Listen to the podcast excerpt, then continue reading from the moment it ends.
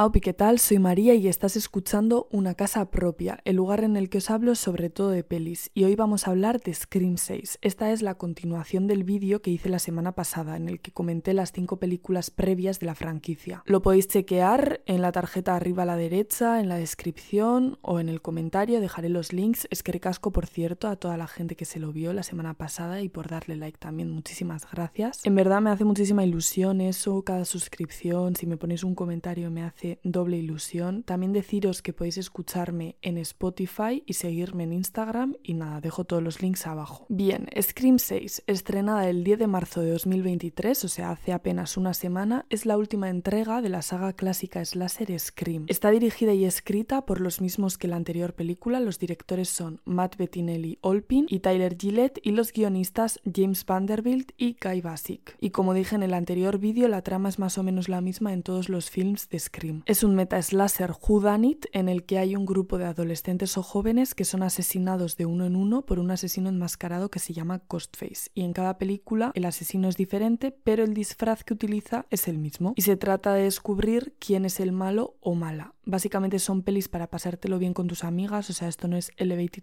horror, hay que ir con la pretensión de pasártelo bien. En esta sexta entrega empezamos la historia con los supervivientes de la anterior película en Nueva York. Se han trasladado allí para ir a la universidad y Tara, Chat y Mindy, que son los adolescentes, han pasado ya página, entre comillas, y están disfrutando de lo que es la vida universitaria. Sin embargo, Sam, que es la hermana mayor de Tara y es nuestra nueva Final Girl, sigue traumatizada y en estado de alerta a cada instante. No se fía de nadie y vive con miedo. Básicamente tiene mil cerraduras, un poco como Sidney en la tercera película. A esto hay que sumarle también que en las redes sociales se rumorea que Sam es la asesina real de los crímenes que tuvieron lugar en Woodsboro un año antes, es decir, en la quinta película. El caso es que su rutina se ve perturbada cuando aparece la máscara de Ghostface al lado de dos cadáveres y en consecuencia se inicia una investigación para descubrir quién es el asesino, acá el nuevo Ghostface. Antes de dar mi opinión, os recomiendo que os la veáis en el cine, obviamente, ahora mismo no está en ninguna plataforma, y de hecho os recomiendo que la veáis entre semana, intentando evitar las sesiones en las que se aglutina mucha gente, porque yo hacía tiempo que no iba al cine a ver una peli comercial con un target prioritariamente joven, y el sábado fui a ver Scream 6 con mis amigas y estaba el cine lleno de adolescentes ruidosos y respetuosos que andaban con el flash del móvil todo el rato, gritando, se levantaban para ir al baño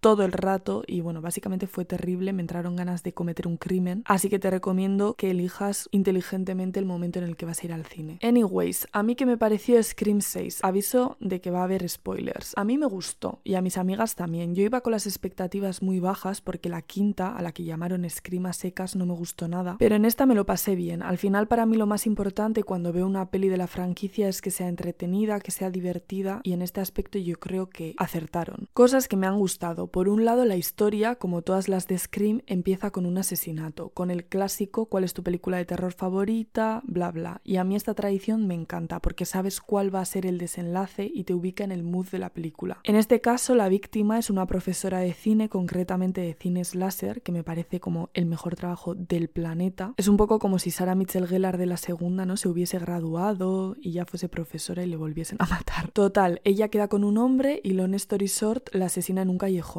Inmediatamente después, el asesino, que va disfrazado de Ghostface, se quita la máscara y el traje, los tira a una basura y de paisano pasa desapercibido entre la gente. Y este es el primer shock, porque tú dices, no puede ser que sea el asesino definitivo, ¿no? Es imposible que conozca ya la identidad de Ghostface desde el principio. Y Effective Wonder no es el Ghostface real. Cuando este chaval llega a su casa, el Ghostface real le mata y deja una pista en la escena del crimen, la máscara de la quinta peli. Por otro lado, me gusta que la historia esté seteada en York, aunque me habría gustado que sucediesen más asesinatos outdoors en la ciudad, tipo un crimen en Central Park, otro crimen yo que sé, en un rooftop o algo así. Cositas que ya sabíamos antes de ir al cine. En esta sexta entrega ya no aparece Sidney, es una pena, pero ha vuelto Kirby y aunque es un personaje al que le tengo mucho cariño, el hecho de que sea un agente del FBI me da bastante pereza. Me habría gustado más que ella hubiese sido la primera chica a la que llaman e intentan matar, que sobreviviese y se uniese a Sam, Tara y la crew o algo así. Otra legacy character que vuelve es Gail Weathers, la periodista que publica los libros, etc, etc. Ya esto lo deberíais saber si estáis viendo este vídeo. Y aunque parece que le van a matar, sobrevive. Y digo aunque parece que le van a matar porque la secuencia es larguísima, le pegan muchísimas puñaladas. Yo estaba sufriendo en el cine. Y de hecho el intento de asesinato de Gail junto con el crimen de la novia de Mindy en la escalera son mis partes favoritas de toda la peli. Y en el cine se notaba mazo la tensión, así que puntazos porque era como la tensión,